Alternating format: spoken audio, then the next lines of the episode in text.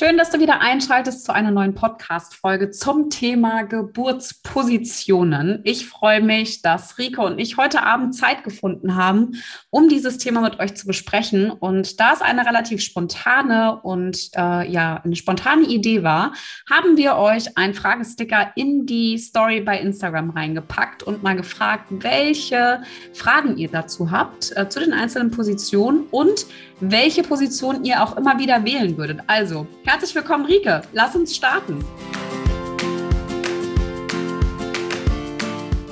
Hallo und herzlich willkommen beim Mama Academy Podcast, deinem Podcast für ein ganzheitlich gesundes und erfülltes Mama-Leben. Wir sind Rike, Katharina und Nicole eine Ärztin, zwei Mamas und drei Yogalehrerinnen. Zusammen möchten wir dich mit unserem Wissen aus dem Bereich Medizin, Yoga, Coaching und Ernährung bei der größten Transformation deines Lebens unterstützen. Als Mamas und Frauen ist es unser Herzensprojekt, dich in deine volle Kraft zu bringen. Yay, ich freue mich mega auf dieses Thema. Wir haben gerade nochmal reevaluiert, wie wir eigentlich auf dieses Thema gekommen sind. Ich glaube, das, äh, ja, es war wegen unserer Ausbildung, unserer äh, Postnatal-Yoga-Lehrerausbildung, wo da doch mal Fragen kamen zum Thema ähm, Geburtsverletzung und Geburtsposition. Und dann haben wir festgestellt, dass wir das Thema hier im Podcast noch gar nicht hatten. Und deswegen freue ich mich, weil es einfach so unglaublich wichtig ist. Ja, und außerdem habe ich dich ja auch mal wieder, ich weiß gar nicht mehr, wann es war. Irgendwann habe ich dich, glaube ich, vor kurzem gefragt. Ich weiß gar nicht, ob es auf unserem Yoga-Retreat war mit den schwangeren Muddis. Ähm, ich habe dich, glaube ich, irgendwann gefragt, in welcher Position hast du eigentlich die beiden Kids zur Welt gebracht? Und dann haben wir, glaube ich, diese Frage beiseite geschoben. Und dann habe ich dich irgendwann wieder gefragt, sag mal, wenn ich in der tiefen Hocke bin, ist das eigentlich besser oder schlechter als die und die Position? Und dann haben wir irgendwie andauernd immer wieder drüber gesprochen. Und ich finde es echt total mega gut, dass wir äh, das jetzt heute mal äh, aufnehmen, weil die Fragen, die wir bekommen haben, auch richtig cool waren. Also ich habe mich echt gefreut. Ich habe ganz spontan das heute Morgen in die Story gepackt. Und äh, da habe ich auch äh, sehr über unsere Connection wieder schmunzeln müssen, als du irgendwie drei Stunden später schriebst, lass uns doch mal was in die Story packen und mal fragen, was die Community wissen wollte. Und ich einfach nur sagte, habe ich schon längst erledigt. Du war ein Gedanke, ne? Ja, richtig gut, ey. Ja. ja, lass uns starten. Erzähl doch mal ein bisschen, wie war das bei dir? Wie ist das kleine Würmchen gekommen? Ähm, also manchmal komme ich mir ja vor, als würde ich manche Geschichten irgendwie 8000 Mal erzählen. Ne? Ich weiß nicht, ob es dir auch so geht. Also ich weiß gar nicht, wie oft ich im Podcast sage, aber vielleicht hast du das schon mal hier und da gehört. Nein, das ist also, unsere Therapie unserer Geburt, ja. irgendwie noch ein bisschen so aufzuarbeiten. Ja, genau, richtig. Aber dann haben wir die schon ganz schön oft aufgearbeitet, würde ich glaube ich sagen, wenn wir noch dazu nehmen, dass wir privat auch darüber schon so häufig gesprochen haben. Aber egal. Anyway, ähm, also bei mir war es äh, tatsächlich so, dass ich meinen Sohn in Seitlage mit angewinkelten oberen Beinen äh, zur Welt gebracht habe und die Hebamme fast vom Bett gekickt habe. Ja, also ähm, das war bei mir so. Ich war vorher, was ich eigentlich ganz geil finde in den Krankenhäusern, dass ja die äh, Rückenlehnen auch hoch und runter verstellbar sind und ich mhm. äh, in einem schönen Vierfüßlerstand war und meine Arme dementsprechend geil vorne auf die Rückenlehne äh, ablehnen konnte. Ich musste dann allerdings aus der Position raus, weil die Herztöne von meinem Kleinen irgendwie schlechter wurden. Und das ist ja immer der mhm. Teil, wenn du das schon bei uns jetzt im Podcast, sage ich mal, regelmäßig hörst, das ist der Teil, bei dem ich ganz gerne erzähle, dass mein Mann plötzlich, nachdem ich nur Luft zog, sagte, Kata und jetzt äh, Yoga-Atmung. Und ähm, das war der Grund, warum die mich dann umgelagert haben. Kleiner Running Gag ist, dass ich mich auf jeden Fall an meine tolle Hebamme aus der Uniklinik hier in Frankfurt erinnern konnte, die äh, dann den Fuß an ihrer rechten Schulter hatte, also meinen rechten mhm. an ihrer ja doch linken Schulter nicht an der rechten. Und dann mein Mann darum bat, doch bitte mal mein Bein mit festzuhalten, weil sie nur meinte, wie kann eine so zarte kleine Person so viel Kraft in den Beinen haben? Also ja, das habe ich auf jeden Fall noch wahrgenommen, fand ich super witzig und so ist der, der Kleine dann auch zur Welt gekommen. Ja. Und bei dir? Schön. Äh, bei mir, ich, ja, ich habe ja auch beide mit Vakuum, also mit, ähm, ich sag mal so umgangssprachlich, mit ähm, mit, ja, mit Vakuum, also VE, auf die Welt gebracht. Saugglocke, ist jetzt mir eingefallen. äh, deswegen war da, äh, also beim ersten, da war auf jeden Fall richtig schöne Maikäfer, vier, Maikäfer Rückenlage. schön. Und äh, da war aber auch wirklich, also das war aller, allerhöchste Eisenbahn, dass der auf die Welt kommt. Mhm. Hatte ich auch einen, äh, einen, einen Dammschnitt dazu noch. ähm, hatte aber eine PDA, also war alles okay, alles erträglich in dem Moment. Und beim zweiten habe ich ja echt alles gegeben. Da war ich richtig lange in der tiefen Hocke. Also ich würde sagen, also eigentlich bis zu, den Über, bis zu der Übergangsphase, wo ja dann bei mir der Kreislauf so eingesackt ist. Da war ich so bei acht Zentimeter, da konnte ich nicht mehr stehen. Also ich konnte nicht mehr aufrecht sein, weil mir so schwindelig geworden ist. Deswegen war ich dann sehr, war ich dann noch eine Zeit lang in der Seitenlage. Und dann war ich auch in der tiefen Hocke auf dem Bett mit Oberarzt und Hebamme, weil es wieder so schwierig war. Und habe da auf dem Bett. Ja, auf dem Bett mit noch Absatz. Ich hatte noch einen Absatz drin. Das machen wir auch manchmal, dass man dann noch mal den, eine Stufe reinmacht ins Bett. Ne, dass, ah. dass der eine Teil höher ist als der andere. Alle, die haben alles probiert. Was wir auch viel gemacht haben, ist, dass ich mein Bein auch gegen die Schulter ähm, gedrückt habe von der Hebamme und so richtig mhm. fest dagegen gedrückt habe.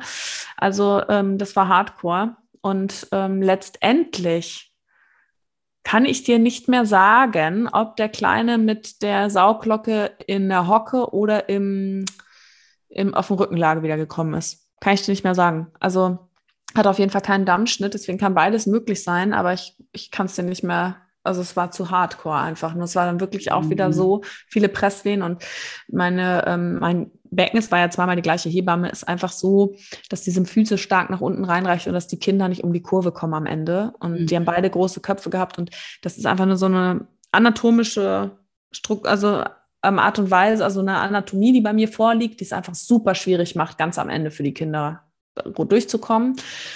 Und deswegen, ja, aber ich muss sagen, trotzdem, die, die zweite Geburt war für mich ja ähm, viel, viel, viel, viel positiver. Ne? Ich hatte ja dann auch keine PDA. Ich war, äh, mein Mann war mit dabei bei der ersten ja nicht und ich war eigentlich nur aktiv.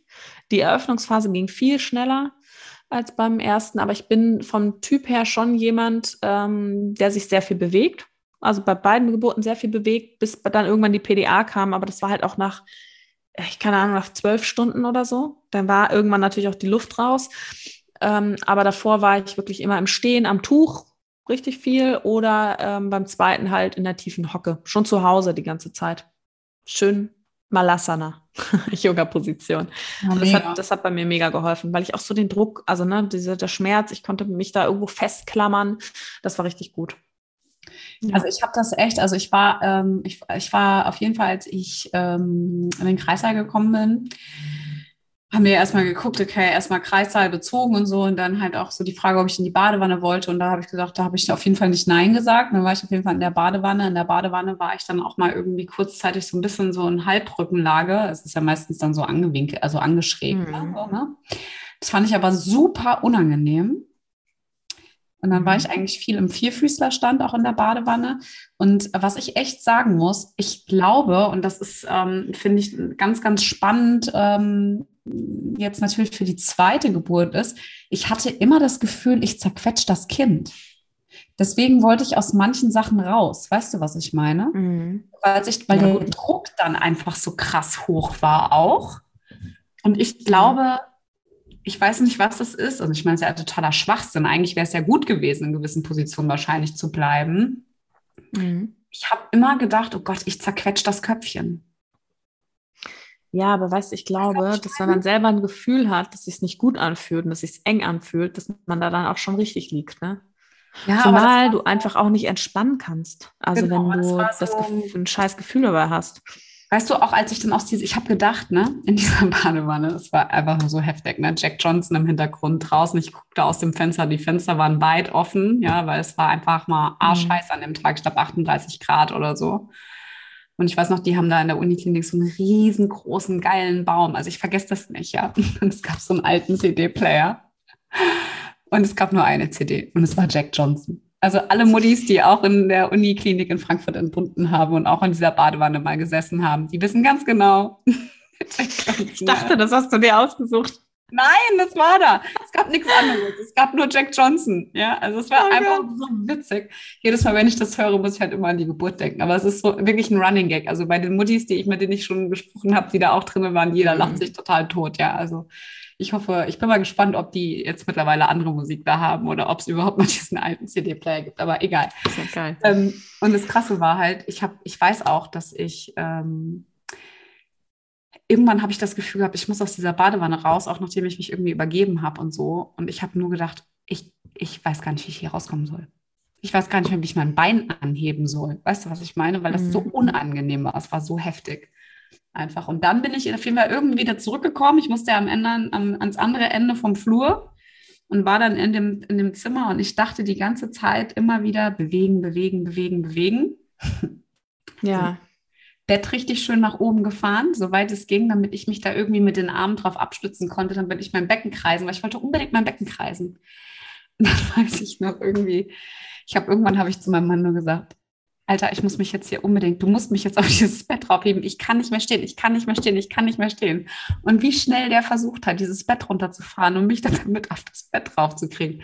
Also das vergesse ich nicht. Ja, weißt du, also es war, es war nicht dramatisch. Ja, es soll jetzt keinem Angst machen, aber das war einfach so, in dem einen Moment hatte ich das Gefühl, ich muss das haben und in dem anderen das. Ja, und das fand ich einfach so total abgefahren. Ja, aber es ist so geil, dass man jetzt so darüber lacht und es mega witzig findet, ne? einfach währenddessen findet man es halt alles andere als witzig. Mhm.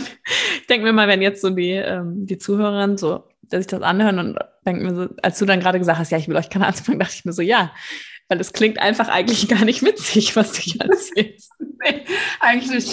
Also es war jetzt, also wirklich, aber es passiert ja nichts, ja. Also es ist ja nicht, dass man jetzt, ähm, also es ist einfach, also es geht wirklich hauptsächlich um das Gefühl, ich muss jetzt hier raus, ja. Also ich finde, es ist ja. vergleichbar wie in einer Yoga-Position, wie in so einem, in so einer Hüftöffnung, wo mhm. ein innerlich so ein Wutmännchen anschreit und sagt, Alter, geh da jetzt raus.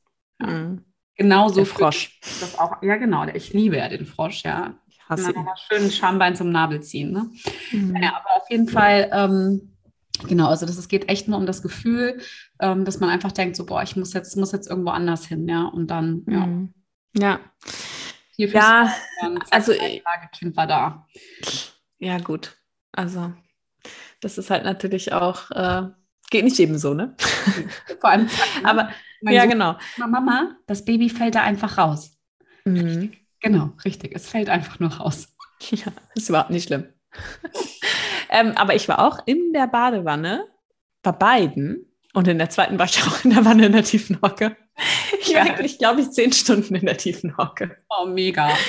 Nee, aber wirklich, ich fand das und ich habe halt einfach auch die Traumhebamme gehabt, ne? Die ist mega, auch mega sportlich, mega beweglich. Mein Mann war einfach nachträglich beeindruckt. Ja, immer wenn er sie sieht, sagt er, zieht er seinen Hut und sagt, boah, ich habe den allergrößten Respekt vor dir. Weil die so krass mit mir gearbeitet hat, einfach im Kreissaal. Also so richtig alles gegeben hat. Ne? Und das ist auch ein Faktor, den man nicht unterschätzen darf. Ne? Also es gibt gewisse Geburtspositionen, die für die Hebamme einfach sauer anstrengend sind. Ja, wenn du immer in der tiefen Hocke bist und ja, und wenn du auch in der tiefen Hocke gebären willst. Wenn du in der tiefen Hocke gebären willst, das ist halt einfach mal so 10 Zentimeter unter Boden dann dein, äh, dein Damm, ne? Den muss auch mal jemand schonen können dann in der Position. Da musst du schon eine Hebamme haben, die sagt auch, hey, die Geburtsposition ist mir geheuer, weil ich kann da deinen Dammschutz machen im Endeffekt. Ja, genau. Ne? ja. Genau, aber da können wir ja auch mal ein bisschen übergehen, mal in die Fragen, äh, hm. die wir geschickt bekommen haben. Ihr merkt schon, äh, wir beide sind auf jeden Fall mega die Fans von Bewegen und das können wir euch auch nur ähm, ans Herz legen, weil Bewegung unter der Geburt einfach viele, viele Vorteile hat. Ähm, vielleicht kennt ihr das, wenn du dir mal den Zeh irgendwo angehauen hast, dann bist du ja auch nicht da wie eingefroren und denkst, au, mein Zeh. Also mir geht es zumindest nicht so. Ich bin dann halt jemand, der so durch den Raum hüpft und einfach sich bewegt und den, den Fuß ausschüttelt und dabei noch ein bisschen schreit. Ja? Und dann ist das auch weg. Also, dass man dieses, dieses Schmerzlindernde durch die Bewegung hat. Ja, ich finde es immer so eindrücklich, wenn man sich das so mal vorstellt. Ja.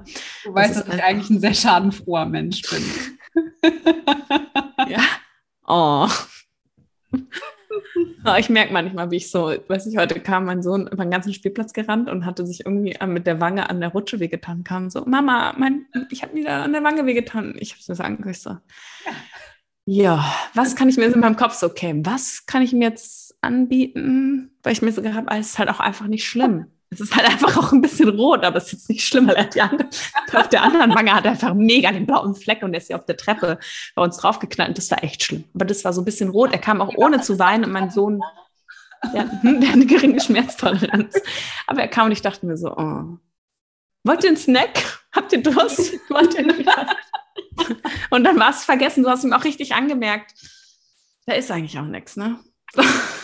Mal, stell dir mal vor, deine Wange hätte auch da abgerissen oder hätte auch abreißen können. Sei froh, dass okay. sie nicht hängt. Nein, ich habe jetzt Beste, auch ganz, ganz komisches Gedankenkino gerade wieder. Ja, aber mal, also eins muss ich noch kurz loswerden. Wir schweifen ab, aber trotzdem, er hat sich vorhin auf die Zunge gebissen, apropos Schaden vor, ja. Er hat ein Eis gegessen, Waffel gekaut, sein Freund hatte schon aufgegessen, er flitzt hinterher und kommt der weinend zurück, meint, ich habe mir auf die Zunge gebissen und ich dachte mir in dem Moment so, yo, jeden verdammten Tag sage ich dir, du sollst nicht mit etwas im Mund laufen. ich dachte, oh, das ist echt doof, ja also kannst echt froh sein, dass die Zunge richtig gut heilt. Nachher beim Abendessen wirst du es nicht mehr merken, aber jetzt hast du gemerkt, warum ich dir immer sage, du sollst nicht laufen. Und ich dachte mir so, er wird so richtig denken in der Situation. Weißt du, halt einfach die Klappe. ja. Ich weiß noch, wenn meine Eltern sowas gesagt haben, ich habe es gehasst. Ja. Wo waren wir? Wir waren. Äh, ja, es ist schon wieder spät, es ist 21 Uhr. Ja, wir wollten über die Fragen sprechen. Ja, genau, richtig, die Fragen. Äh, Fragen waren mega, ähm, weil einfach ganz, ganz unterschiedliche raus, also wirklich reingekommen sind. Und wir haben uns jetzt einfach mal äh, ein paar rausgesucht. Also es sind, ähm, ich weiß nicht, so acht, neun, zehn Fragen, die wir uns rausgesucht haben und gucken einfach mal, äh, wie wir die beantworten können. Und ähm, ich würde einfach sagen, ich fange mal an mit Frage Nummer eins. Und die finde ich ganz, ganz, ganz, ganz interessant, denn sollte man Position vorher üben? Hm, also ich würde sagen, üben, ja, ausprobieren auf jeden Fall. Ja, und halt sich irgendwie, sage ich mal, einfach mal ein bisschen ja, schlau machen, welche Positionen gibt es überhaupt, ja. Mhm. Und vor allem, und das finde ich jetzt äh, auch ganz schön in dem Kontext, äh, weil du ja auch äh, lange im Kreissaal tätig warst, ähm, es ist doch auch abhängig auch ein bisschen vom Krankenhaus, oder? Also welche oder gibt es gewisse Standards in Kliniken, die man auf jeden Fall erfüllen muss im Kreissaal? Gibt es da irgendwie sowas wie Vorgaben? Also, sag mal, so Standardsachen sind natürlich schon, dass es dann Gebärhocker gibt und dass es ähm, eine, na, so ein Seil gibt oder sowas, was von der Decke hängt, wo du dich festhalten kannst. Ja, das ist, ähm, ja, dass die Betten eben verstellbar sind, wie du es schon gesagt hast. Ja, ich könnte nicht sagen, ob es bei jedem Kreissaal eine Gebärwanne gibt das glaube ich nicht. Aber ähm, so Gebärhocker, vielleicht Petsyball und ähm, so ein Seil von der Decke, das ist, glaube ich, schon Standard. Und bei so einem Gebärhocker ist es dann so, dass du auch ähm, wirklich, du, man hat doch dann Matten unten drunter liegen, oder? Also ich meine, du kannst ja dann nicht dein Kind irgendwie auf dem Krankenhausfußboden. Doch. Da gibt keine Matten gibt keine Matten. Nein, aber wenn es kurz bevor es zur Geburt kommt, legst du da vielleicht ein paar Tücher drunter, aber es fällt ja nicht runter. Also es wird ja von der Hebamme auch geführt beim auf die Welt bringen, ne? Und die nimmt es dann und gibt dann hoch. Also das ist ja. Ja, super, weil die Frage kam nämlich bei mir im Freundeskreis nämlich auf. Und äh, deswegen habe ich die jetzt mal gerade schön mit eingebaut, weil ich es einfach auch spannend fand. Aber allgemein auch ähm, gerade eben mit den Gegebenheiten, ne? weil es gibt ja zum Beispiel wie im Hotel, gibt es ja, sage ich jetzt mal, drei, vier, fünf Sterne-Kategorien, die müssen halt die und die Standards haben. War mir jetzt nicht bewusst, ob es bei Krankenhäusern ähm, in Kreissälen auch Vorgaben gibt. Aber würdest du denn sagen, dass wenn man sich ähm, jetzt in der Klinik anmeldet, ähm, dass man da einfach auch in Erfahrung bringt, welche Möglichkeiten es dort gibt? Würdest du das empfehlen? Auf jeden Fall ich würde schon mir auch mal den Kreissaal anschauen. Ich weiß nicht, wie es jetzt mit Corona ist, aber normalerweise ist es ja auch so, dass es so Kreissaalführungen gibt, dass man so zumindest auch weiß, ne, wo, ähm, wie sieht es da im Kreissaal aus, äh, was gibt es für Möglichkeiten, wo befindet sich was, ne, dass man sich dann auch, dass man sich irgendwie ja, wohlfühlt in dem Moment, wenn man dann auch da ankommt ne, und weiß, wie alles aussieht. Ich glaube, das kann schon helfen. Und ähm, was ich aber auch nochmal wichtig finde, weil du gesagt hast, mit den Gegebenheiten vor Ort, deswegen ist mir das einfach besonders wichtig, mit diesem vorher üben, beziehungsweise vorher ausprobieren und sich damit beschäftigen. Weil ich ja immer finde, man kann schon in der Schwangerschaft ganz gut rausfinden, in welchen Positionen fühle ich mich wohl, auch mhm. ohne wen, ja, einfach was gibt mein Körper so her. Und auch, äh, wenn du dich damit befasst und weißt auch, welche Vorteile welche Position hat, ja, und du gerätst jetzt in deiner Situation vielleicht an eine Hebamme, an ein Team, ja, was einfach irgendwie nicht so mit dir passt. Ne? Und ich muss sagen, es gibt halt bei Hebammen natürlich auch, sind alles Menschen, ja, gibt es halt auch welche, wie wir schon gesagt haben, die sind lieber, so habe ich es ja auch erlebt, die, die bringen ihre pra Frauen lieber in die Position. Manche sind eher die ganz gemütlichen, die äh, versuchen es halt immer alles im Liegen zu machen. Ja, also da, das ist auch total unterschiedlich. Und ähm, wenn du natürlich weißt, wie du dich unter der Geburt verhalten kannst, was es vielleicht eben für Vorteile gibt, von welchen Positionen, dann kannst, bist du nicht ganz so abhängig davon, an was für ein Team du gerätst unter der Geburt, weil du dann ein bisschen mehr auch vielleicht das Selbstbewusstsein hast, nochmal zu sagen, ich möchte das aber so, ja, oder ich mache jetzt das. Und da, als wenn du da dich gar nicht auskennst und dann eher so total verunsichert bist und dich nicht traust, da ähm, ja, das selbst so ein bisschen in die Hand zu nehmen.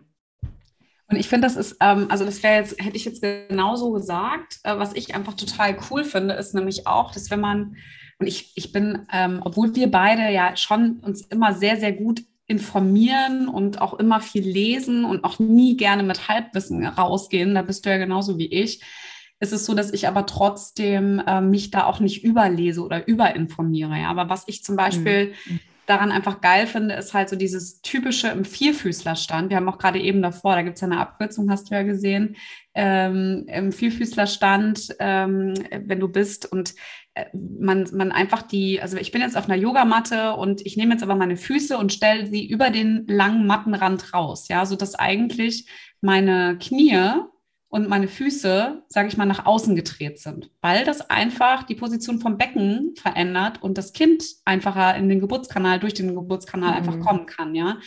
Und das ist zum Beispiel sowas, ich finde, es ist einfach auch visuell, sieht man das ja so oft auf Instagram. Ich glaube, wir werden es auch einfach mal irgendwie nochmal ein Video raussuchen und werden es auch nochmal in die Story packen und vielleicht irgendwie in die Highlights. Ähm, weil ich finde, ähm, das ist zum Beispiel was, das ist mir so krass hängen geblieben, dass wenn ich im Kreissaal sein werde, dass ich da definitiv dran denken werde. Weißt du, was ich mhm. meine?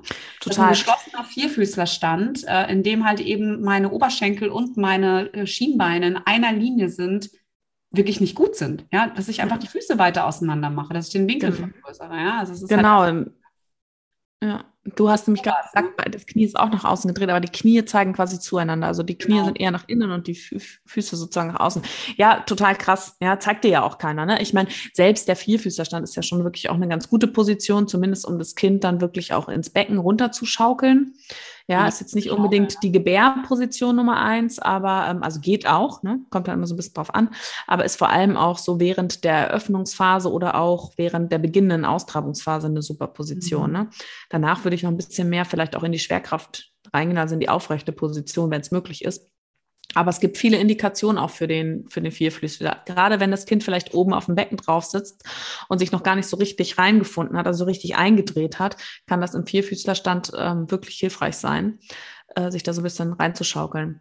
Ja, Aber was ich noch sagen. Du kannst ja dein Becken bewegen, du kannst es auf dem ja. Ball machen, du kannst es auf dem Bett machen und was wir ja auch in unserer ähm, äh, Pränatalausbildung ja auch äh, wirklich ähm, auch schön mit, mit weitergegeben haben, ist ja diese tanzende Katze. Ja? Also das heißt, du bist im Vierfüßlerstand und du nimmst jetzt beispielsweise den rechten Arm und gehst quasi fast wie in so einen Ausfallschritt nach vorne, sodass dein Oberschenkel vorne und Unterschenkel im vorderen als auch im hinteren Bein einfach bei 90 Grad ist. Ja, beide Hände sind neben deinem vorderen Fuß aufgestellt und du einfach beginnst nur mit dem Becken zu kreisen. Mhm. Ja. Genau, den rechten Fuß nimmst du nach vorne, ja.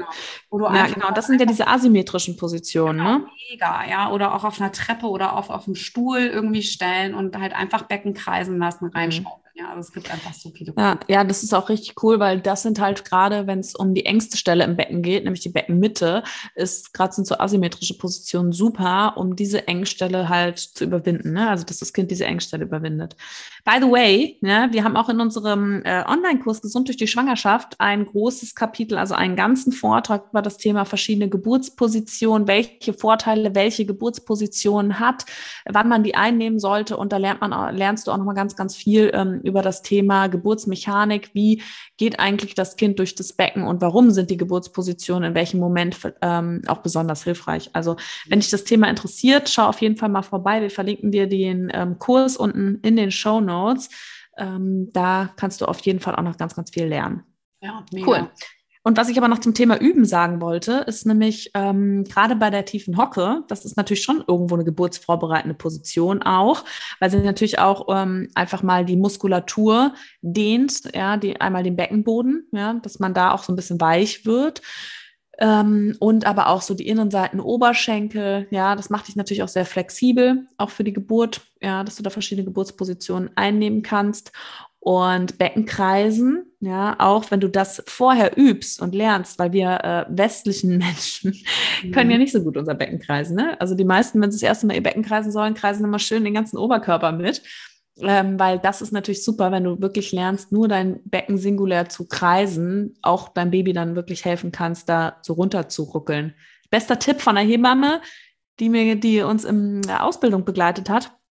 Äh, wenn du dir nämlich mal vorstellst, dein Ring ähm, ist auf deinem Finger und vielleicht hattest du es schon mal, dass dein Finger irgendwie angeschwollen war und du den Ring kaum runtergekriegt hast. Wenn du nur so dran ziehst, dann geht der Ring nicht runter, aber wenn du ihn so rechts und links so ein bisschen ähm, bewegst, dann kriegst du ihn darüber. Und so ist es mit deinem Baby nämlich auch. Das schaukelst du nämlich dann auch so ein bisschen da ins Becken oder durchs Becken durch. Ja, die liebe Nathalie hatte schon echt geile, geile Transfer-Dinge. das war schon mega. War cool, sie dabei zu haben. Eine Hebamme ist einfach immer wieder eine geile Ergänzung. Das muss man immer wieder sagen. Auf jeden Fall. Cool. Also, zweite Frage. Frage. Welche Positionen sind sehr schonend für den Dammriss? Ähm, ich finde das ja eine mega gute Frage, weil ich dich ja auch, nachdem ich ja, ich habe ja gerade zu Anfang an, habe ich ja ähm, auch gesagt, dass ich manchmal das Gefühl hatte, ey, boah, es ist einfach zu eng oder ich habe irgendwie Angst, dieses mhm. Kind zu zerquetschen oder irgendwie sowas, ja habe ich dich ja auch gefragt, ob du, äh, wie du empfunden hast und habe dann natürlich, als du gesagt hast, tiefe Hocke Malasana, dachte ich mir, geil, hätte ich voll Bock drauf. Und dann habe ich mir natürlich die Frage gestellt, ist da der Druck nicht einfach viel zu krass? Ja. Hm. Also es gibt tatsächlich Meinungen, die sagen, dass ähm, gerade Erstgebärne ähm, nicht unbedingt in der tiefen Hocke gebären sollten. Ja, aber heißt ja nicht, dass du nicht die ganze ähm, die ganzen Vorteile der tiefen Hocke, ne? zum Beispiel, dass du eben in der Schwerkraft bist oder auch, dass dein Becken größer ist in der tiefen Hocke, also dein, ähm, der, der Geburtskanal eigentlich, ja, deswegen ist das ja so toll, ähm, dass du das nicht für dich nutzen kannst und dann im Endeffekt nachher, wenn das Kind über den Damm geht, vielleicht auch die Position wechselst, ne? Also das mhm. würde ich immer auch individuell schauen, weil dafür hat die Hebamme einfach einen Blick. Und was ich halt auch vorhin meinte, wenn du halt, du brauchst halt schon eine Hebamme, die auch einen guten Dammschutz in der Position machen kann. Und dafür muss sie halt auch ein bisschen flexibel sein, weil sie mhm. das einfach super tief ist, ne? Und ähm, ja, da sagt man so bei Erstgebärden, ne, und wenn das sehr schnell geht, kann das natürlich schon sein, dass es einfach der Druck sehr hoch ist, durch die Schwerkraft eben zusätzlich nochmal mehr Kraft darauf einwirkt. Ähm, aber ähm, Studien tatsächlich haben gezeigt, dass es weniger häufig zu Dammschnitten kommt in der tiefen Hocke, aber vielleicht etwas mehr zu niedergradigen Dammrissen. Also Dammriss 1 oder 2. Heißt ja aber auch nicht, dass es in der Tief außerhalb der tiefen Hocke nicht auch zu dem Dammriss gekommen wäre. Meinst du, wir sollen, oder ich würde vielleicht mal die Frage umformulieren, weil ich finde das eigentlich total spannend, mal zu sagen, welche Positionen sind dann eher diejenigen, wo du sagst, da passieren die meisten Dammrisse? Also was ist denn wirklich absolut richtig Kacke? ich sage es jetzt einfach mal so, wie es ist. Ja, also ich finde ja, der richtig Kacke sind natürlich die Positionen, wo das Kind super schwer hat, durch den Geburtskanal zu kommen. Ne? Also ich meine, wann schneidet man? Wann macht man Dammschnitt? Ja, eigentlich nur, wenn es zu einer Gefahr kommt, wenn das Kind unbedingt schnell dringend raus muss. Mhm. Ja, und das passiert sicherlich in der Rückenlage häufiger, weil es einfach häufiger zu einem Geburtsstillstand kommt und weil das Becken, also der, der Geburtsweg vom, fürs Kind, ne, das, der Durchmesser vom Becken, inneren Becken, ja, kleiner ist, weil es das Kind schwieriger hat. Ne? Und deswegen ähm, sind natürlich Positionen, die mit der aufrechten Haltung zu tun, da gibt's ja auch so halb aufrecht, ne, so halb ähm, wie, wie, so ähnlich wie Vierfüßler, aber dass du halt auf dem Bett kniest und dich dann an der Wand anlehnst, ja, solche Positionen besser, weil die Kinder einfach besser durchs Becken durchkommen und dann ist natürlich schon wichtig auch die Mitarbeit der, der Frau, ja, in dem Moment, weil wenn man natürlich einfach zu früh presst und zu schnell, ja, aber gerade wenn der Damm unter allerhöchster Spannung steht, sollte man ja eigentlich wirklich lieber noch mal eine Wehe abwarten. Das ist scheiße schmerzhaft in dem Moment zwar, aber ich meine, die Hebamme wird das ansagen, ne? Da ist der Damm gedehnt und dann muss es wirklich eigentlich so Millimeter für Millimeter drüber rutschen. Und wenn es dann so rausgedrückt wird, dann kann natürlich das Gewebe einreißen. Da spielen sehr, sehr viele Sachen, auch durch die Vorbereitung vom Damm. Ne? Kann auch nochmal verbessert werden durch äh, Dammmassage und auch, haben wir auch eine Podcast-Folge übrigens aufgenommen. Ja. Können wir euch auch unten drunter nochmal verlinken zur Geburtsverletzung, ne? auch wenn man sich allgemein mit seinem Damm auseinandersetzt. Aber Ähm, ich würde sagen, die meisten Damm, also die meisten Verletzungen kommen ja dann zustande, wenn es ein Missverhältnis irgendwo gibt, also wenn das Kind zu groß irgendwo ist und im Vergleich zu dem Gewebe oder zu der, ja, zu der Vagina. Oder halt, wenn es wirklich zu so einer Not kommt, auch am Ende, ne? Wo man nicht mehr, wo es eigentlich nie, mal, die, nicht mehr das Wichtigste ist, ob jetzt noch der Damm intakt bleibt oder nicht. Hm. Aber ich bin immer ein Fan von aufrechten Geburtspositionen, weil sie, die, weil sie dich als Frau einfach so krass unterstützen können, ne? In deiner, ähm, in der Eröffnungsphase, ja, in der, dann diese Bewegung, die du einnehmen kannst in der Aufrechten. Wenn du dich halt wie so ein Maikäfer auf den Rücken legst, dann ist halt nicht cool. Ja, dann kannst du halt nichts machen. Und dein Kind hat es auch noch super schwer, weil einfach das Becken kleiner ist. Ja, es ist echt so spannend. Ich glaube, ähm, ich bin schon die ganze Zeit am Überlegen, wie wir diese unterschiedlichen Positionen irgendwie in, in Reels packen oder so, weil das einfach spannend ist, ja. Also erstens mal darüber zu quatschen, aber dann auch irgendwie Bilder vor Augen zu haben, ähm, wie das irgendwie so ist. Ne? Also von daher ja. richtig gut. Nächste Frage. Wie sieht es denn aus äh, bei Zwillingen? Hast du da irgendwie Erfahrungen, Positionen, ähm, die du erlebt hast, die besonders gut sind? Weil ich meine, zweimal, das ist ja echt auch schon heftig, ne? Ja. Ähm, Wie ist denn das eigentlich bei Zwillingen allgemein? Also ich weiß jetzt nicht, also das ist, haben wir jetzt vorher nicht besprochen und ich weiß, äh, auf solche Fragen, alles was mit Statistiken zu tun hat, bereitest du dich immer gerne auch vor. Aber willst du, also wie, wie groß ist denn eigentlich die Chance oder die möglich oder beziehungsweise die Wahrscheinlichkeit, dass Zwillinge immer per Kaiserschnitt geboren werden, weil sie früher geholt werden oder kommen die auch irgendwie einfach selber zur Welt und äh, werden immer also nicht immer, aber in den häufigsten Fällen spontan entbunden? Also nee, sicherlich nicht. Ja, also ein, zum einen ist natürlich, muss die Frau dafür auch ähm, gewillt sein, ja, dass sie mhm. da sagt, ich möchte das spontan. Und dann müssen auch gewisse Voraussetzungen ähm, da sein. Ne? Also ja. zum Beispiel, also eineiige Zwillinge, die dann aber sich auch noch einen Mutterkuchen und eine Fruchtblase teilen. Das sind so die seltensten, aber auch die, die natürlich das höchste Risiko bürgen. Mhm. Ne? Die werden ja auch in der Regel noch mal früher geholt. Ne? Und die werden auch eigentlich im mit dem Kaiserschnitt geholt. Ähm, zweieige Zwillinge oder auch jetzt eineige, die aber zwei Fruchtblasen haben, ähm, bei denen ist es wirklich so, da muss auch einmal natürlich das Geburtsgewicht stimmen, aber dann muss auch der führende Zwilling, wenn es den Größenunterschied haben, der führende Zwilling der größere sein. Der, der halt am meisten, der am weiteren unten liegt, ne? Mhm. Weil es sonst zu Komplikationen kommen kann. Wenn der Kleine zuerst rauskommt, weil dann auch der Muttermund kann auch nochmal so zuschnellen, ne? Und ähm, genau, es birgt natürlich, also gerade für den zweiten Zwilling eben immer dieses Risiko, dass dann der Muttermund zuschnappt danach. Ähm, aber äh, in der Regel werden die 38 plus 0 eingeleitet. Vielleicht auch 37 plus 0. Also ab 37 plus 0 Schwangerschaftswoche gilt es ja nicht mehr als Frühgeburt. Das hängt so ein bisschen von Klinik ab. Aber wir haben eigentlich 38 plus 0 eingeleitet. Und ähm, ja, man ist natürlich schon mehr in Bereitschaft, gerade auch beim zweiten, dass man dann vielleicht noch in den ähm, OP geht mit dem zweiten. Ne? Aber ich habe auch ganz viele gesehen, die ihre Kinder dann spontan auf die Welt gebracht haben. Und zwecks Geburtsposition, da musste ich echt mal kurz ein bisschen nachdenken bei dieser Frage, weil ich habe mir die nie gestellt und habe aber auch nichts dazu gefunden. Ähm, also weil die, wir haben eigentlich, also das kann sich die Frau schon in dem Moment genauso aussuchen.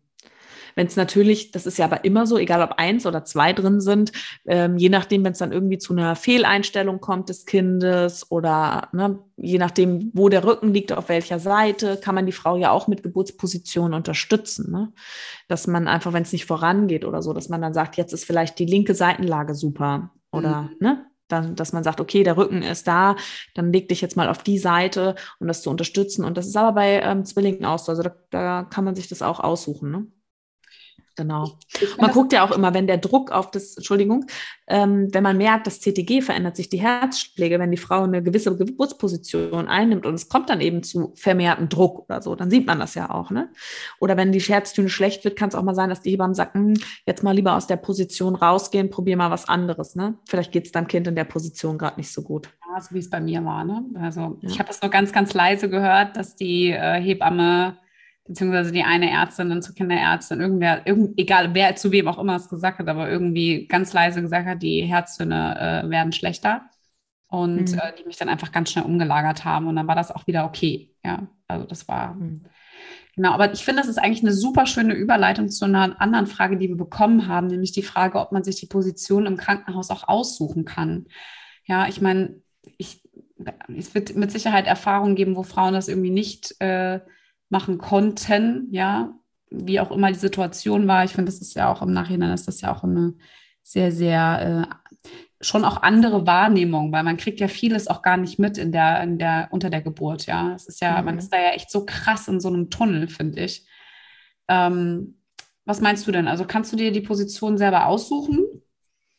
Also ich. Wieder abhängig von der Hebamme, ha? Also voll. Also echt, ich habe, wir haben wirklich auch welche im Team gehabt, wo du wusstest, oh, weißt du, die wartet eigentlich nur auf diese ein, zwei, zwei Zentimeter Muttermundsöffnung, dass sie eine PDA legen kann. Oder ich habe auch einige Hebammen, die halt auch ein bisschen fülliger waren, die sich einfach nicht gern noch sehr aktiv bewegt haben, die vielleicht einfach auch schon älter waren, für die es einfach super anstrengend war, was man ja auch nachvollziehen kann. Ich meine, Geburt ist halt auch Kraftakt, ne? Und auch für eine Hebamme, ähm, wo die einfach würde ich sagen, ungern die Frauen auf den Hocker gesetzt haben oder eben in die tiefe Hocke, ne? Ich ja, würde sagen, so auf dem, auf dem Bett hat man schon viel gemacht, weil das kannst du dir auch hoch und runter fahren. Mhm. Und die Frau dann in Vierfüßler. Dann ist auch immer so ein bisschen ähm, die Frage, ist das eine Hebamme, die sehr viel Kontrolle braucht, also CTG an der Frau die ganze Zeit? Ähm, und dann ist halt auch immer die Frage, gibt es halt Funk-CTGs, ne, dass die Frau sich überhaupt bewegen kann, frei im Raum? Ja, oder findet sie das auch nicht so anstrengend? Also ich meine, dieses Thema ist ja sowieso so ein Thema, das ist ja, wird ja von manchen auch auf Instagram äh, mit ein bisschen Unwissenheit auch sehr krass äh, gepusht und komisch propagiert. Das finde ich ja sowieso immer ein bisschen fraglich. Ich kann dir sagen, ich weiß gar nicht mehr, wie das bei mir war. Ich kann mich da nicht mehr dran erinnern. Mhm. Ich weiß also, es einfach nicht mehr. Also ich weiß, dass ich mich auf jeden Fall jederzeit so bewegen durfte, wie ich wollte. Genau, ne? Aber ich, hatte halt auch die coolste Hebamme an meiner Seite, ähm, die das natürlich auch total pusht ne, mit der Bewegung unter der Geburt. Und ich hatte schon, ich, ich hatte natürlich in der Wanne, war das CTG ähm, dann eine Zeit lang nicht dran. Und ich weiß noch, dass ich als Ärztin das auch immer sehr schwierig fand, wenn kein CTG dran war, weil ich das auch so gelernt hatte und weil ich es einfach ne, mir so ein bisschen auch die Kontrolle genommen hat natürlich. Mhm. Mm, aber als ich selber dann unter der Geburt war, ich total im Vertrauen war und das nicht gebraucht habe, das CTG auch mal zwei Stunden nicht dran hatte. Ähm, und da war das dann natürlich keine Frage, aber wir hatten nicht keine CTGs, das weiß ich, mit der man nochmal raus auf den Flur konnte oder so. Die gab es bei uns in der Klinik nicht. Also sozusagen, wo du dich dann wirklich sehr äh, frei bewegen kannst. Wir waren schon angekabelt. Also ich glaube, ich war erst, als ich in dem Vierfüßler stand, auf dem Bett war, war ich an dem CTG und bin, glaube ich, dran geblieben. Hm. In der Badewanne weiß ich, okay, da kann ich mich dran erinnern, weil ich dann ja auch von diesem Zimmer über diesen Gang das Gefühl hatte, ich komme nie wieder im Kreissaal an, in meinem Raum, ja, weil das einfach so mir kam, vorkam wie 500 Kilometer, dabei waren es irgendwie 30 Meter oder so oder weniger, ja. Aber ähm, also richtig krass. Ich kann mich da wirklich nicht mehr so krass wirklich dran erinnern. Also mich hat das mhm. auf jeden Fall nicht großartig gestört. Ja, ich finde, das wird auch manchmal so etwas aufgebauscht, ja. Also ich. Ja, es ist immer so bei diesen medizinischen genau. Themen. Ne? Also ich denke immer so, man also irgendwie muss man ja auch mal auf dem Boden bleiben. Also natürlich finde ich auch, ich meine, die Geburt ist was Natürliches, aber wir sind natürlich auch nicht mehr in der Lage, dass wir sagen, wir können auch mit allen Risiken leben ne? und mit allen Folgen. Früher hat man da nicht den Arzt verklagt oder die Hebamme dann hat ja. man es halt hingenommen, dass es schief gelaufen ist. Ne? Und ähm, wir sind da heute natürlich eine Schwangerschaft, eine Geburt viel geplanter, viel als und wir haben einfach so eine niedrige ähm, Komplikationsrate, niedrige Sterblichkeitsrate und sowas. Und warum haben wir das? Natürlich schon, weil wir auch die Medizin haben. Mhm. Und da muss man immer sagen, also ich finde immer, wenn man ins Krankenhaus geht zu einer Entbindung, dann muss man sich auch auf die Gegebenheiten, die dort vorherrschen, einlassen. Weil auch das Personal, ich meine auch das Personal, wenn die, wenn da irgendwas schief läuft, ja, ich habe wirklich Oberärzte, die haben äh, denen sind Dinge dann irgendwie passiert, die, wo sie nicht mal was für konnten, die die ihr Leben lang verfolgen. Ne? Also die wollen ja auch, also quasi, klar, jeder will das Beste für die Frau und das Kind, aber auch wenn da irgendwas schief läuft, ich meine, das, das nimmt dich schon krass mit. Und wenn du dann sagst, ich bin heute im Dienst und ich trage die Verantwortung und ich möchte, dass dieses CTG dran bleibt, dann ist das auch so. Weißt ja, du? Ich finde, und weißt du, ich finde, es ist ja auch so, ähm, es ist ja nicht so, dass ich komplett meine Verantwortung an der Tür abgebe. Ja, ich denke an diesen mhm. wunderschönen Zeitungsartikel. Ja. Ähm, gebe ich ja nicht, ja. Aber ich meine, das ist genauso wie, wie du sagst. Ich gehe dort ja hin, weil ich auch vertraue, dass die Menschen, die dort ihren Job machen, ja auch kompetent mhm. sind und ihren Job machen, ja. Und ähm, was ich aber auch immer wieder, und das, da bist du ja auch der gleichen Meinung, ist ja auch genauso, da ist ja noch jemand bei dir in den meisten Fällen, hoffentlich, ja. Ähm, mhm. unter Corona oder weil vielleicht auch nicht jeder irgendwie in der Lage ist, ähm, da jemanden mitzunehmen. Ich bin total happy, dass es auch Doulas mittlerweile gibt, die Frauen einfach begleiten. Ja, dass es bei uns mhm. hier irgendwie in Deutschland immer präsenter wird, als nochmal so eine Begleitperson, die einen unter der Geburt äh, unterstützt. Gerade finde ich auch bei Menschen, die halt jetzt ähm, nicht unbedingt vielleicht, sage ich mal, ein gutes Netzwerk haben oder auch in nicht allen Situationen, wie es bei dir war, zum Beispiel, dass dein Mann dann plötzlich einfach nicht da war, ja, der einfach im Flieger mhm. gesessen hat und gar nicht bei der Geburt dabei sein konnte, was ja echt ein absoluter Albtraum ist, ja, gibt es ja alles. Ähm, sagen wir mal, wenn wir davon ausgehen, dass es in der Regel jemanden gibt, der dich begleitet unter der Geburt, das ist ja auch derjenige, der da auch einen, cool, also einen kühlen Kopf bewahren sollte, ja, der auch ganz genau weiß, okay, was möchtest du, was möchtest du nicht, wo wir auch hier beim Thema Geburtsplan sind, ja, mhm. der vielleicht auch Entscheidungen mittrifft und übernimmt für dich, weil du nicht in der Lage bist. Ja, ja. und ähm, es ist ja definitiv so, dass, also das erwarte ich auch von meinem Mann, klar weiß ich nicht, welche Hebamme ich da bekomme. Ich kann nur sagen, in der ersten Geburt, die haben einfach einen verdammt geilen, guten Job gemacht. Also auch in der Extremsituation, in der wir waren, dass es eigentlich eine selbstbestimmte Geburt war, die wirklich auch ich mir wünsche bei, bei der zweiten Geburt, dass sie eigentlich genau so abläuft, jetzt zu einem anderen Zeitpunkt, aber genauso abläuft, wie es bei der ersten war. Ähm, weißt du, es ist einfach so, dass ich einfach denke, ähm, jetzt habe ich den Faden verloren, gerade so ein Mist. Ne? Es geht um Verantwortung. Genau, um die Verantwortung. Und das ist einfach so, ähm, dass ich auch von meinem Mann erwarte, dass der dann auch für mich einsteht, dass wenn selbst wenn eine Hebamme da ist, die mich die ganze Zeit in Rückenlage zum Beispiel bringen würde, dass er dann einfach irgendwann mal knallhart sagt, ey, sorry, aber die muss da jetzt raus. Ja, die will das nicht. Ja, dafür ja. nehme ich ihn mit. Und das kriegt er von mir ja. vorher auch gesagt. Ja. Das ist für mich auch so, dass wenn ich einen Geburtsplan schreibe, ähm, dass ich, ich, also ich habe keinen Geburtsplan äh, im Krankenhaus abgeben können, weil ich mich ja nicht mehr anmelden konnte. Aber ähm, ich finde, die, der Geburtsplan an sich ist für mich persönlich etwas, was ich eigentlich für mich mache und für meinen Mann oder meine Begleitung, damit die ganz genau wissen, okay, was möchte ich und was möchte ich unter gar keinen Umständen. Ja, ja. Und dann in der Situation, in der du bist, kann eh alles anders sein. Ja, also mhm. es gibt ja nicht den perfekten Plan, der hundertprozentig so passiert, wenn du da reingehst.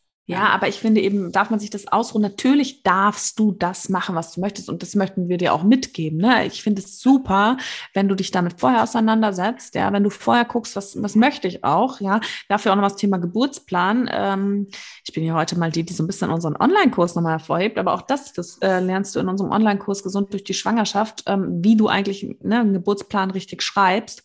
Und da haben wir auch eine Vorlage für dich, ähm, die du dann ausdrucken kannst und ausfüllen kannst aber dass du dir einfach Gedanken machst darüber, ja, was, äh, was möchte ich und dann auch den Mut aufbringst, im Kreißsaal das auszusprechen, weil da bin ich mir eigentlich recht sicher, die wenigsten Hebammen sagen, nee, das darfst du jetzt nicht, das möchte ich nicht, mhm. sondern die versuchen natürlich schon ihre Vorlieben zu, ne, erstmal so zu probieren. Und dann aber trotzdem sind die natürlich die sage jetzt mal die allermeisten ja offen, auch für das, was die Frau möchte. Aber ich habe auch sehr viele erlebt, die einfach gar nichts gesagt haben oder sich auch gar nicht vorbereitet haben. Ne? Ich meine, Hebamme ist ja dankbar, wenn die Frau auch ein bisschen Selbstverantwortung übernimmt in dem Moment. Und ähm, deswegen, also ist es schon so, du darfst eigentlich die Position dir natürlich aussuchen, musst natürlich immer so ein bisschen gucken, halt, wie reagiert die Hebamme. Aber wenn du den, wenn du sagst, ich möchte das jetzt, dann lass dir das auch nicht ausreden. Ja, mhm. Jetzt mal unabhängig von dieser CDG-Geschichte, die wir da gerade hatten, aber alles andere darfst du natürlich machen. Ja, ja das finde ich gut.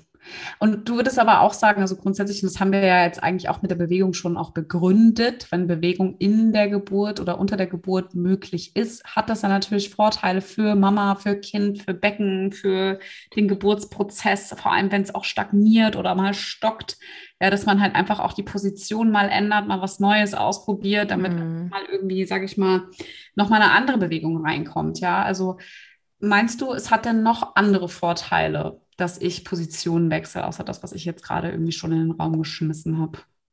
Also es ist halt einfach so, man nennt das auch die bewegte Geburt. Ne? Also was ja auch einfach durch ähm, Yoga in der Schwangerschaft zum Beispiel, du baust ja eine extreme Verbindung auch wieder zu dir und deinem Körper auf. Ne? Und auch, was tut dir gut? Und ich glaube, dass wenn man es schafft, sich unter der Geburt auch wieder mit sich selbst zu verbinden und ins, ins Gefühlen reinzukommen, dass man sich intuitiv richtig bewegt. Weil man spürt, was fühlt sich für mich gut an wie, wie mein Kind wie liegt und wie kann ich meinem Kind in dem Moment auch helfen. Ne? Ihr macht die Geburt zusammen, dein Baby und du. Es ist nicht nur du machst die Geburt und nicht nur dein Baby muss da raus, sondern ihr müsst zusammenarbeiten. Und das so ein bisschen da wieder so reinzufühlen, ist einfach unglaublich wichtig. Und du kannst halt ähm, dein, je nach Geburtsposition, den Geburtskanal ähm, immer wieder vergrößern. Ne? Zum Beispiel, wir hatten es vorhin gesagt, die tiefe Hocke gerade am Ende, die erweitert den Beckenausgang, also den letzten Teil des Beckens. Wir hatten gesagt, der, ähm, diese asymmetrischen Positionen, zum Beispiel in einem Ausfallschritt oder ähm, tiefen ähm, Vierfüßler mit einem Fuß vorne, ähm, das ist so gerade für die Beckenmitte zum Beispiel super. Da wird die Beckenmitte etwas größer. Ne? Und dann gibt es auch Geburtspositionen oder auch Bewegung einfach, wenn du das Becken bewegst, die deinem Kind halt ins Becken rein verhelfen. Ne?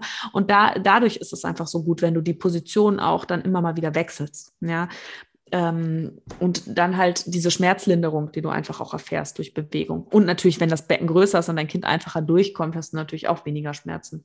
Mhm. Ach, es ist einfach so ein gutes Thema. Ich finde es einfach so mega gut, ey. Ne? Ja, ist auch so geil, wie ich mich die ganze Zeit bewege hier. Ja, ich auch. Ich bin hier auch die ganze Zeit schon wieder auf meinem Petsy bei, weil ich sitze ja so, wenn ich sage, das Becken schaukeln, dann schaukel ich dir auch so alles. Es ist echt einfach, es ist, aber es ist einfach ein Megathema, ja. Es ist einfach echt, echt cool. Vor allem, ähm, ich meine, äh, die meisten, die äh, uns ja schon jetzt länger zuhören und so, wissen, dass wir eigentlich total geil auf eine neue Geburt wären. Und äh, es ist auch echt, ne? Also das ist ja, das ist ja das, das Coole. Ich freue mich wirklich auf diese Geburt, ja. ja. Also ähm, ich bin echt so extrem gespannt, wie das irgendwie ist und ob mhm. ich halt unter der Geburt mir dann auch ähm, ja, ob ich da nochmal irgendwie so anders reingehen werde, weißt du, so mit Bewegung und so. Und ich meine, es war ja schon sehr bewegt, das Absolut. schön, aber wie auch immer dann. Ich glaube schon. Weißt du, das ist echt spannend. Ja, das hast du einfach auch selber gelernt in den letzten Jahren, ne? Ja, also durch alles das, was wir machen und so. Also ich war ja schon bei meiner zweiten richtig heiß auf die Geburt. Ja, ich war eben, richtig so, ich will jetzt alles anwenden. Ich will alles selber spüren. Ich sage auch immer zu meiner Hebamme, wir sind ja noch befreundet, sage ich, mal, ich würde, wenn es nach mir geht, ich würde wirklich noch zehn Geburten haben. Aber ich möchte keine zehn Kinder mehr. Ja. Klasse. Ja. ja. So, lass uns doch mal reingucken. Wir haben gar nicht mehr so viele Fragen offen und ich glaube, wir haben auch schon ganz, ganz viel äh, querbeet beantwortet. Ne? beantwortet. Ja. Ähm, welche, du darfst dir jetzt mal eine aussuchen. Ich habe ja jetzt Ja, welche Geburtsposition nach Kaiserschnitt? Also wenn man nach Kaiserschnitt eine vaginale Geburt anstrebt. Auch das eine Frage, die ich mir vorher noch nie gestellt habe, weil es da auch eigentlich keinen Unterschied gibt. Wenn eine Geburt möglich ist, nach dem Kaiserschnitt, dann darfst du dich da auch ausprobieren. Ne? Also äh, man hat ja eigentlich nur Sorge davor, dass die Kaiserschnittnaht im Endeffekt aufgeht oder die, die Narbe, ja, also dass da einfach das rupturiert unter der Geburt. Ähm, aber im Endeffekt, ähm, was natürlich wichtig ist, welche Position nach Kaiserschnitt, was mir da eher kam, war, die Frage war ja, warum war es ein Kaiserschnitt? Beim ersten Mal. War es ein Kaiserschnitt wegen einer zu langen, also einer Geburtsstillstand, dass es nicht weiterging? Dann ist eher so die Frage, welche Position hatte man denn und hat man denn vorher eine bewegte Geburt versucht oder nicht? Ja, da halt so alle Register gezogen, was die Geburtspositionen hergeben. Oder war es dann wirklich etwas, was in der Situation da war, wie zum Beispiel eben so ein Sternenguckerkind, was dann einfach nicht gepasst hat in dem Moment? Das muss ja dieses Mal nicht wieder sein. Ja, so ein bisschen so dieses, was war der Grund, ist mir da so aufgekommen, dass man da halt nochmal guckt, ob man ähm, diesen Grund, wenn er denn nicht jetzt an der speziellen Geburt hing oder an dem speziellen Kind in dem Moment, ob man da nicht mit den Geburtspositionen, sage ich mal, sich noch mehr Vorteil verschafft durch das, was wir alles schon gesagt haben, aufrechte Haltung und so weiter. Aber es ist jetzt nicht so, dass eine Geburtsposition ähm, die, die Gebärmutter im Endeffekt die, das Risiko steigern lässt, dass die Naht aufgeht. Eine wunderschöne Antwort, fand ich gerade äh, sehr smart und äh, wirklich richtig gut. Ja, finde ich mega. Regt auf jeden Fall an. Ähm, mhm. Lass uns noch mal weiter gucken. Also es war ja jetzt relativ kurz und knapp und macht einfach unfassbar viel Sinn mit der Antwort. Finde ich richtig gut. Ähm, welche Positionen sind weniger schmerzhaft oder führen zu weniger Verletzungen? Ich meine, das haben wir ja schon ähm, mhm. mit Dammriss und Co. haben wir äh, ja schon ähm, auf jeden Fall querbeet immer mit beantwortet. Ich finde halt, und da gehe ich äh, super gerne immer wieder drauf ein, das ist halt so diese typische Rückenlage, ja. Ähm, was halt auch so mit so die Frage, die noch aufkam, wie viele Frauen bringen ihre Kinder liegen zur Welt, so ein bisschen zusammengeht. Ähm, Magst du vielleicht einfach noch mal in zwei, drei Sätzen erklären, warum jetzt eine typische Fernsehrückenlage, wie wir sie in sämtlichen Sitcoms und Filmen sehen, wo die Frau richtig schön in Rückenlage ist, mit Füßen noch am besten unterstützt aufgestellt am Bett oder an Fußstützen, warum das nicht so viel Sinn macht? Ja, also gibt es eigentlich erstmal, erstmal muss man sagen, warum sollen denn Frauen eigentlich in der Schwangerschaft nicht auf dem Rücken liegen? Sollen sie ja nicht. Warum sollen sie dann unter der Geburt auf dem Rücken liegen? Ja, halt. Ja, also gerade so Vena-Cava-Syndrom, ja, für alle, denen das nicht sagt, das größte, ähm, die größte Vene in unserem Körper, die das Blut aus den Beinen und aus dem unteren Bauch zurücktransportiert zum Herzen, wird ja bei vielen Frauen in Rückenlage abgedrückt. Ja, gerade am Ende der Schwangerschaft, weil es einfach so unter der Gebärmutter liegt, neben der Wirbelsäule.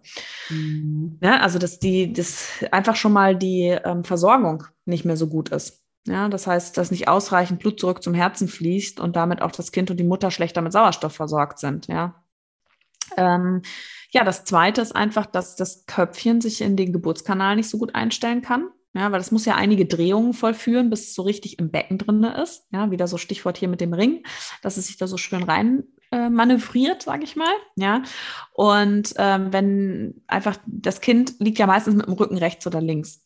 Und wenn die Frau aber auf dem Rücken liegt, ja, dann ähm, ist es für das Kind schwieriger, da reinzukommen ins Becken. Ja, ähm, weil so von der Seite so kann er irgendwie so schwer da rein, reinrutschen, ist einfach so. Ähm, dann kann man natürlich das Becken schlechter bewegen in Rückenlage. Ja, wieder Stichwort Ring, ja, Beckenbewegung, ja, sich so ein bisschen flexibel halten. Das heißt, äh, die Beckenknochen sind auch super unflexibel, unbeweglich. Ja, die sind wie fixiert. Ja, damit wird eben der Beckeneingang auch nochmal schmaler. Und ähm, tatsächlich auch die Wehen können schlechter wirken in Rückenlage. Ähm, ich fühle mich gerade wie so ein Lexikon. Du bist doch ein Lexikon. Ja, die äh, Wehen können tatsächlich schlechter wirken, wenn man in Rückenlage ist, weil die Gebärmutter steht ja eigentlich senkrecht gerade und die wollen nach unten drücken. Ne? Also die, die Muskelfasern sind so ausgerichtet, dass sie Richtung Boden, also Richtung Gebärmutterhals sich ähm, also die Kraft ausüben. Und das geht in ähm, Rückenlage schlechter. Also dadurch geht die Geburt auch langsamer voran und die, äh, ja, die Öffnungsphase dauert auch einfach langsamer. Ja, und ähm, auch natürlich, man hat nicht die Unterstützung der Schwerkraft. Das finde ich auch nochmal wichtig. Ja, das ist gut. Ja. Vielen lieben Dank genau. fürs kurze Zusammenfassen. mein Lieblingslexikon. Äh, kleine Anekdote oder. Aber ich wollte noch sagen, wie viele Frauen Rückenlage gebären. Bitte. Okay, auch raus. Ich habe es nämlich extra nachgelesen. Drei Viertel der Frauen. Boah, das ist aber richtig krass, oder? Richtig krass, vor allem nachdem ich hier gerade diese äh, Gründe dagegen aufgezählt habe. Ich meine, ich habe auch beide Kinder in Rückenlage geboren, aber ich habe mich nicht die ganze Zeit in Rückenlage befunden. Eigentlich aber wirklich nur, nur damit sie dran ziehen können. Seitenlage zählt dazu, das wäre jetzt halt so interessant, also wie ich jetzt zum Beispiel eigentlich so. Seitenlage? Ne? Nee, ich lag auch, also Seitenlage nicht, nee. Aber also ich lag ja auch bei beiden Kindern vor der Endphase in Seitenlage weil ich auch einfach, ich konnte ja meinen Kreislauf nicht mehr halten. Ne? Ja, das, das ging halt nicht. Mhm. Und bei dem ersten war auch Erschöpfung einfach mit dabei. Die Seitenlage hat auch echt ihre ähm, Indikationen, ne? gerade bei ähm, Kindern eben, wenn die nicht so richtig reinfinden, dass man auch mal mit, ähm, je nachdem, wo der Rücken liegt des Kindes, sich eine gewisse Seite aussucht. Ne? Und ähm, tatsächlich, die Frage kam ja auch noch mal, da hatte wohl eine Frau im ersten, beim ersten so fast eine Sturzgeburt, dass es sehr schnell ging. Für die ist dann vielleicht eine aufrechte Haltung auch nicht unbedingt das Beste, sondern das ist dann vielleicht auch nicht schlecht, in Seitenlage zu gehen. Also ich muss ja ganz ehrlich sagen, ich habe mich in Seitenlage dann zum Schluss ehrlicherweise überhaupt gar nicht unwohl gefühlt. Die hat auch extrem gut aufgepasst. Ich habe auch bis auf irgendwie eine, einen kleinen Riss äh, irgendwie sehr innenliegend, ähm, vaginal, überhaupt gar keine Geburtsverletzung gehabt. Ähm, was echt richtig gut war. Also die, ich wirklich, ich bete, dass die Hebamme, die mein erstes Kind zur Welt gebracht hat, dass sie wieder da sein mhm. wird. Die hat es fantastisch gut gemacht. Die hat auch extrem aufgepasst, das weiß ich. Ähm, das war wirklich grandios. Also ich glaube, ich gehöre mit zu den Frauen, die trotz der gegebenen Umstände einer Frühgeburt trotzdem sagen kann, dass es einfach eine mega, mega, mega, mega gute Geburt war. Und ähm, ich einfach trotzdem, also wenn ich darüber spreche, also es war einfach richtig gut. Also ich bin ein Paradebeispiel für jemanden, der sagt, ich habe eine geile Geburt erlebt. Ja. Mhm. Und das ist eigentlich ja. auch schön, weil das haben wir ja in unserem Retreat, äh, unserem Mama-Retreat oder ähm, also Mom-to-Be-Retreat, ähm, weiß ich noch, da kam doch auch ab die Sache auf, dass es so viele Frauen gibt, die immer nur über negative Sachen irgendwie berichten, aber es gibt selten Frauen, die einfach mal sagen, ich habe eine richtig coole Geburt gehabt. Das hat sich bei mir irgendwie eingebrannt. Das fand ich irgendwie sehr äh, interessant. Also ich gehöre auf jeden Fall dazu. Deswegen habe ich auch nochmal Bock auf eine zweite und äh, hoffe, dass ähm, das genauso läuft. Aber wir werden sehen, was es bringt und was es kommt. Und ich glaube, ich habe eine Frage, ja, weil ja. du jetzt gerade so schön gesagt hast, ja, wenn die erste Geburt äh, relativ schnell irgendwie vonstatten geht, ja. Bei mir war es ja zum Beispiel auch relativ schnell, sagen wir mal, ab Kreissaal Eintritt 13 Uhr, Kind war halb vier da, finde ich, ist schon relativ schnell. Hm. Startend irgendwie bei sechs Zentimeter, wenn man reingekommen ist. Ähm, willst du da irgendwie wirklich das was sagen? Hm, bei so einer zweiten Geburt, hm, das und das, würde ich ein bisschen aufpassen? Nee, eigentlich nicht. Also ich habe auch so eine Freundin gehabt, die, äh, oder habt die noch, die ihr Kind so in zweieinhalb Stunden bekommen hat und die hat das zweite wirklich, also es war richtig, richtig krass, wie schnell das ging, ne? Aber ja, die ist schon losgefahren, als es losging. Na, ich glaube, es gibt einfach auch Dinge, die können wir nicht ändern. Und wenn man natürlich merkt, so im Kreis, man kommt an und es geht einfach so rasant schnell, dann ist es vielleicht schon besser, man legt sich mal hin und versucht so ein bisschen den Druck rauszunehmen, damit sich einfach vielleicht das Gewebe, dass man das Kind nicht noch mit der Schwerkraft mehr runterzieht. Ja, mhm. dass man dem Gewebe ein bisschen Zeit geben kann, auch der Mutter mal Zeit geben kann, das Ganze so da anzukommen Dazu. auch. Ne? Ähm, genau. Das auf jeden Fall. Und ansonsten, nee, gar nicht. Es ist halt einfach auch so individuell, weil das Kind auch, jedes Kind ist einfach auch so anders, ne? Es und, bleibt also spannend, ähm, aber ja. auf jeden Fall, ich glaube abschließend, äh, ich finde es mega cool, dass wir dieses Thema aufgenommen haben. Ihr dürft ähm, gerne ganz, ganz fleißig kommentieren, ähm, mit uns in den Austausch gehen. Ich möchte natürlich jetzt eine Sache überhaupt gar nicht vorwegnehmen, weil wir haben ja nicht nur die Fragen gefragt bei den Frauen jetzt in der Story, sondern wir haben ja auch gefragt, welche Position würdest du wieder wählen? Und es gibt einfach so, also wir haben unfassbar viele Antworten bekommen. Und ich mag einfach nur so ein paar aufzählen. Wir werden sie auch irgendwie auf jeden Fall in der Story ähm, nochmal mit aufnehmen, werden sie auch speichern. Aber viele haben halt Vierfüßlerstand geschrieben. Äh, in der Wanne hockend oder äh, kniend, Oberkörper auf dem Petsyball kam auch super oft. Ähm, was haben wir noch? Vierfüßler, Vierfüßler stehend. Stehend finde ich einfach nur der absolute Oberknaller, ja.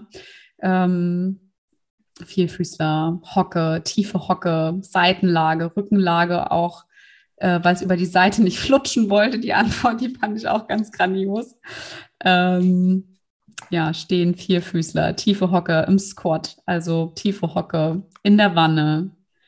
Also sehr, sehr, äh, ja, relativ viele Wiederholungen. Hocke am Boden, Arme auf der Couch, ja, Badewanne, kniend, ja, seitliche Rückenlage. Also wirklich super spannendes Thema. Also vielen lieben Dank äh, für alle, die Fragen geschickt haben, die uns auch Antworten ähm, ja mitgegeben haben, die wir äh, teilen anonym äh, in der Story.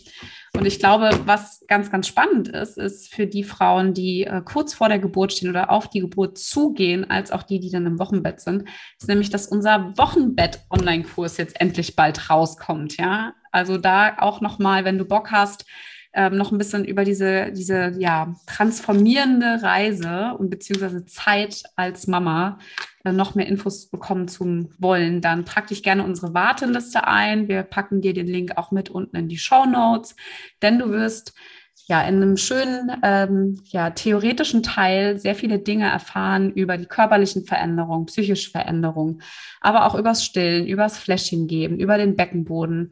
Also all das, was einem so erwartet, in kurzen, knappen Videos, ja, so dass man das auch wirklich vor der Geburt gut verzehren kann, aber auch im Wochenbett selbst. Plus einen ganz, ganz großartigen, großen Praxisteil, der fürs frühe und späte Wochenbett dich schon unterstützt und begleitet, also Meditation, Körperwahrnehmung, äh, Übungen, die auch den Rück, die Rückbildung von der Gebärmutter unterstützen, aber auch kleine, kurze Einheiten, die du schon machen kannst und darfst, ähm, um auch die Rektusdiastase wieder zu schließen.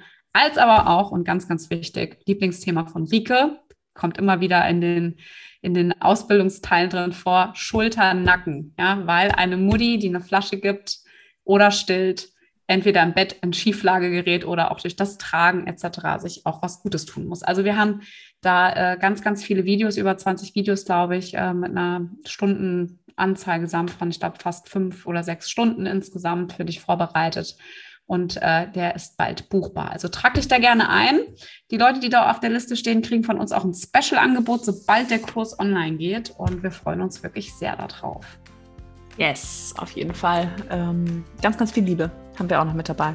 Genau. Den Kurs. Tolle PDFs zum Runterladen. Ja, und ähm, genau. ganz viel ja wieder äh, tolle Sachen, die wir uns überlegt haben, weil wir einfach gerne, wie ihr wisst, auch Wissen weitergeben und äh, auch nicht kurz können. Ja, geht das nicht. ist es. So wie heute wieder ja. würde ich mal sagen. Richtig. Sehr schön. Und ich sage noch meinen Standardsatz am Ende. Wir freuen uns immer riesig, wenn dir unsere Podcast-Folgen ähm, gefallen, wenn du uns bewertest auf Spotify oder auf iTunes. Das Ganze kostet dich wirklich fünf Sekunden. Einfach fünf Sterne anklicken. Wenn du magst, noch zwei, drei nette Sätze. Gerne auch einen Themenvorschlag. Wenn du mal ein besonderes Thema hast, schreib es gerne auch dort rein. Ähm, wir freuen uns wirklich über jede Bewertung, weil wir damit einfach nochmal mehr Frauen auch erreichen können und unsere Themen in die Welt raustragen können. Jetzt aber Schluss mit lustig. Wir äh, wünschen dir auf jeden Fall für deine Schwangerschaft weiterhin alles, alles Liebe und bis bald.